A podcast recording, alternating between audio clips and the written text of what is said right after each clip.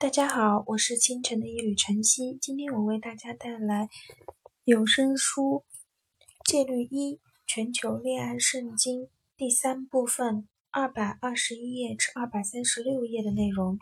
中老年女人开始第二春的戒律。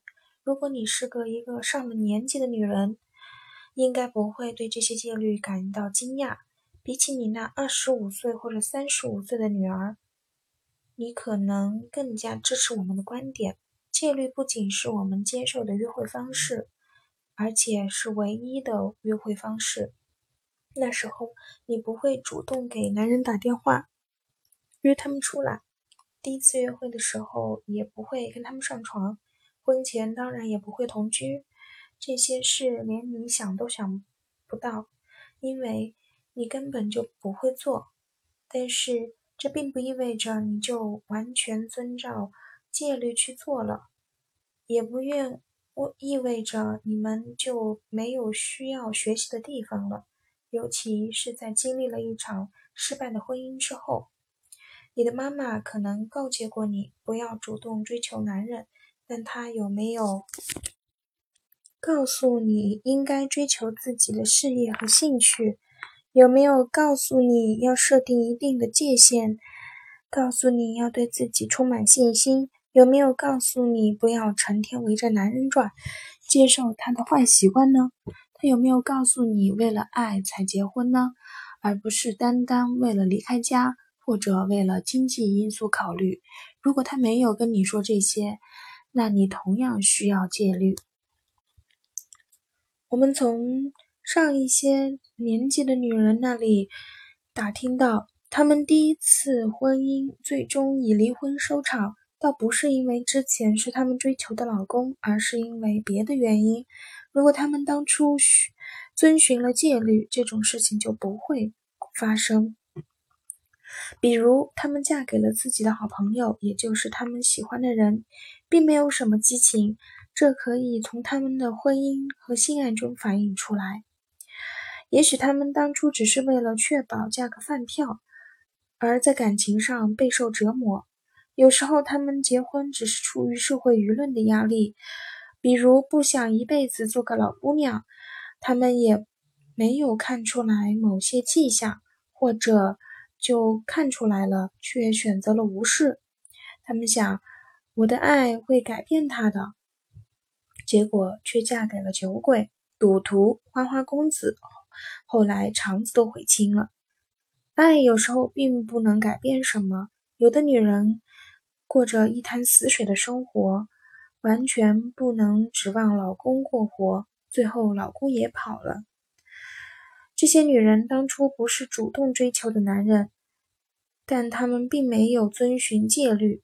戒律可不只是找个女女人或男人结婚那么简单。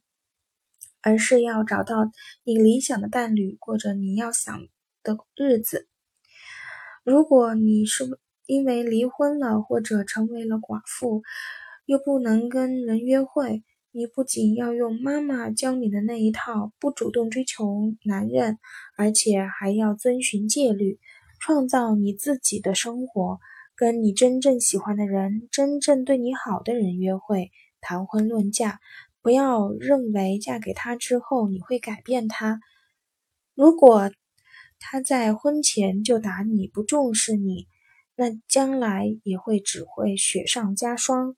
如果你的思想本就比较保守、守旧，不给男人打电话，或者在第一次约会的时候不跟男人上床，可能对你来说容易，所以你必须寻求别的变化，主动寻找理想伴侣。比如，你现在是不是已经不在意自己的外表了？不在意自己是不是变胖了？也不化妆？如果你离婚了，不会因为自己失去了婚姻对男人心存芥蒂？如果男人对你有意思，你会不会表现得过于急切，想着急把自己推销出去，全然忘了要给自？己的男人设置难度，保持神秘感。如果你是寡妇，你是不是觉得不可能找到像前任那么爱你的人了？你是不是不再参加社交活动了？即使偶尔出去一次，也没有热情了。如果以上罗列的部分或者全部事实你都能对号入座，那我们建议你遵循以下几条戒律：不要自暴自弃。记住，你是个与众不同的女人。这条戒律不仅适合二十五岁的女人，同样也适合年龄比较大的女人。戒律跟年龄无关，而是一种心态。想想自己是个漂亮的女人，值得男人去爱，一定有男人爱上你的。你的思想得积极些，满脑子应该想些有趣的想法。想想应该去参加什么活动，想着一些人，看看什么书什么的。你的兴趣会被激发出来，到时候。约会的时候也就有话要说了，也不用光谈及医生会来你家会诊和孙儿的事儿了。不管你做什么，反正不能忽视自己的外表。你应该想方设法让自己看起来魅力十足。饮食要均衡，喝酒要节制，服用止痛药应该每天锻炼身体，穿上漂亮的衣服。用积极的心态和日常锻炼对抗衰老，保持好的身材。在约会的时候可以守旧一点，但你的心态和外表可得年轻。你必须参加社交活动。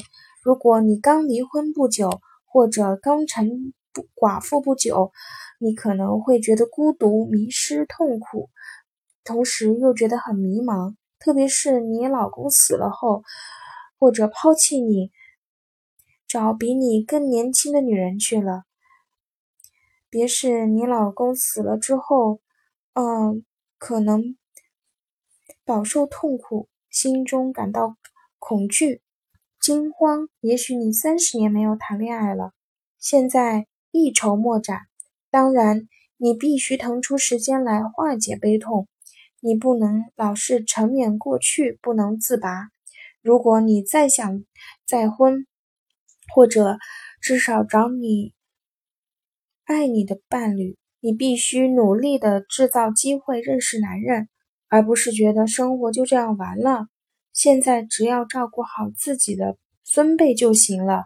你得告诉自己，外面还有很多离婚的男人，有很多离婚的丈夫，你得去外面认识他们。去哪里认识这些男人呢？要多尝试，比如博物馆、健身娱乐会所，参加跟你年龄相仿的人组成的旅游团，或者参加慈善会。你可能参加类似高尔夫这样的活动，那样的地方肯定会有人光顾。你必须强迫自己去，要留意那种接近单身的男人。记住。这些男人大半辈子有过婚姻生活，现在感觉很迷茫，正在寻找某人填补空虚。你得去这样的地方找男人，不过你要记住，一定得让他们接近你。约会的时候要开心一点，不要拘谨。你的生活可能有痛苦的经历，甚至有什么病。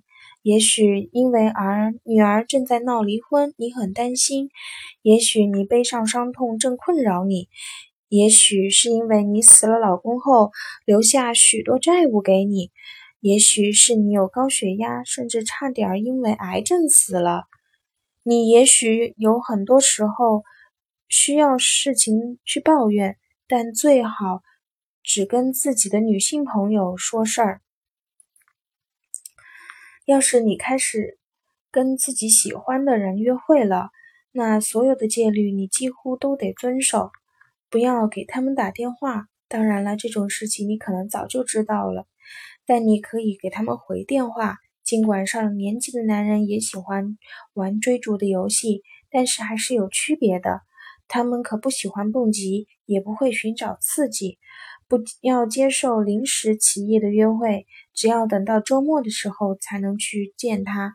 如果他总是约你星期二去喝茶，那他可能是觉得。你对他来说没什么特殊的，或者已经有女朋友了。同样，他还得让他来接你，带你出去吃饭。不要在他面前提起你的孩子或孙子，也不要给他们看照片，或者让他们见面，除非他主动提出。觉得你有多痛苦似的，做些事情挺难的，但你必须忍着。刚开始约会的时候要随意点。同样，你得先结束约会，等到你们的关系确定下来后，比如他会定期给你们打电话，约你星期六晚上出去。这样约会几个月之后，他才可以投入这段感情里，与他在一起。不要给他买昂贵的礼物，也不要过分的关心他，即便他是个富婆。完全有条件这么做也不行。如果你赚的钱比他多，而他仍然想娶你，不要不好意思让他签婚前协议。一些上了年纪的女人可能会并不想再婚，通常因为孩子和钱。但是如果你真的想结婚，而他不想，那你们之间的进度应该慢一些，几个星期不要去见他，各自出去度假，算是给他最后的通牒，意在敲打他一下，看看他如何反应。只要他给你打电话，你就觉得自己不是个普通的女人。比如说，你周末一起吃晚饭，节日给你送花。在你的朋友面前表现的通情达理，你也不一定非要结婚。对于你来说，你的第二春应该找个两情相悦、跟你共度晚年的人。有关交友广告和交友服务的戒律，交友广告作为一种结识男性的方式，越来越受到女性的欢迎。如果你打算登交友广告和语音广告，通过视频去约会。或是去介绍所去找对象，我们建议你登广告，让男人主动联系你。我们认识不少的女孩都登过交友广告，也应征过交友广告，但并没有他们显得急于求成、太过热情，因为他们在登广告或者应征广告时完全遵循戒律行事，很多广告都远离。题离题万里，因为写广告的人在打同情牌，他们想告诉你，他们也是人，曾受过伤，来勾起你的同情心。比如写什么酒鬼的前妻寻找善待妻子的伴侣这样的，虽然很坦诚，但你不觉得读起来令人很压抑吗？换位思考一下，如果一个男人在广告里写失业的主管寻求善解人意的妻子。你会给他写信吗？你收到应征大致可以分成三类：符合你的要求，不符合你的要求，大致符合要求。不要把没附照片的信撇在一边。男人通常喜欢对这类事情偷懒。如果你对信里的话或电话声音有好感，可以。一起答应出去喝杯饮料，但如果一个男人在信里没有透露某些关键的信息，你还是小心谨慎点好。你总不希望第一次约会就见识太多出乎意料的情况吧？回信的时候不要标新立异，不要随便寄张邋里邋遢的照片，不要从时装杂志上把名模 Cindy 劳克劳夫。的照片剪个身子下来拼凑在你的头像下面，这些做法显得很幼稚，越发让人觉得你恨嫁。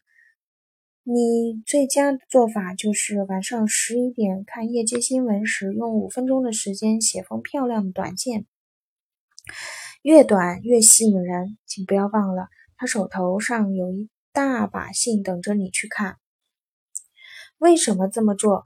问题又回到了戒律的基本前提：让男人来追女人。总之，我们建议尝试各种办法，直到你找到理想的伴侣。请记住，登交友广告或是去交友中心登记，并不意味着你不用参加派对，不用去酒吧、度假村或者单身周末活动，或者参加一项交友性的体育活动，比如网球。关键性的一点是，永远不要放弃，多做尝试。最后提醒一句：和熟人介绍相比，通过交友广告约会见面有一定的风险。你不知道你约会的这个男人是从哪里冒出来的，所以你务必要小心谨慎。关于在线交友的戒律，最近几年网络交友变得越来越流行。很多人都要求我们写一篇关于网络交友的戒律，所以我们觉得有必要拿出来单独写一章。那么，我们这么看待线上约会呢？说句大实话，你要没通过这种方式和男人约会，我们还是鼓励你尝试一下。不过，我们也发现网络交友建立。关系通过并没有结果。男人和女人充其量异性朋友或笔友，而不是夫妻。关于网络交友最主要的问题就是这种关系的建立在聊天的基础上，而不是面对面的身体吸引力。这恰恰是戒律所必须的。此外，网络交友还可能是相当危险。关于女人遭到网友的强奸或者杀害的文章，想必你也读过。事实上，无论你和网友的那个男人看起来多么帅气、多么风趣，或者多么真诚，你所知道的有关他的一切只是一面之词。他可能是个神经病、强奸犯、杀人凶手、网上寻开心的青少年或者已婚男人，这些你根本无从知晓。当然，我们理解为什么有些女人选择网络交友而不去单身会所。他们已经厌倦了去酒吧和派对邂逅男士，他们觉得自己如果没有吸引力，那些交友会所也没有什么优势。在他们看来，思想出众、个性或诙谐的语言表达力比长相更容易吸引住男人。在网络上聊天。即使他们索性素面朝天，穿着肥大的衣服，也未尝不可。他们这么想，我们也能理解。但是我们不认为这么做能达到面对面交流的效果。美妙的恋爱关系都是从身身体上反应开始的。网恋只是基于聊天。我们这样认识一些女人，她们在网恋对象见面前聊好几个月，但是最终。能成的很少，他称为灵魂伴侣，认为你能理解他心灵最深处的思想和梦想，但他接触就会去娶一个真正吸引他的女人。不过，如果决定和网友见面，我们建议你尽量去遵循戒律，这样既不会把时间浪费在永远不可能娶你的男人身上，也不会置自己危险境地。建议如下。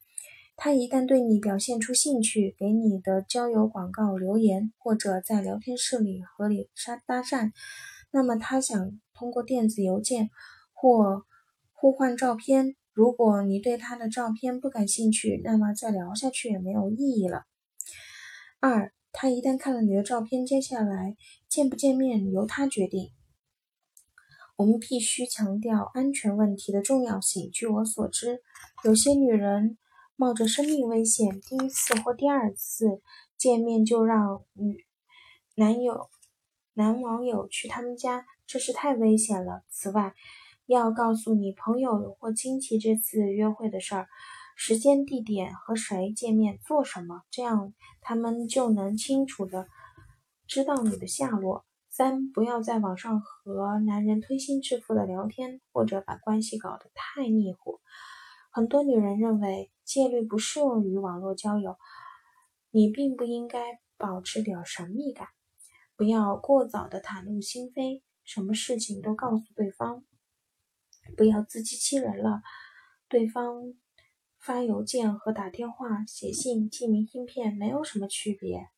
不管网络交友还是见面约会，男人终究是男人。即便女人成天给他们发邮件，那些邮件满真情实意的话，他们也口口声声说这些是他们想要的。他们压根儿就不会爱上或娶这样的女人。你回不回信都无所谓，请记住，无论在线交友还是见面约会，你都是与众不同的，也值得男人去追。所以，就是要让他追你。今天的有声书就播送到这里，谢谢大。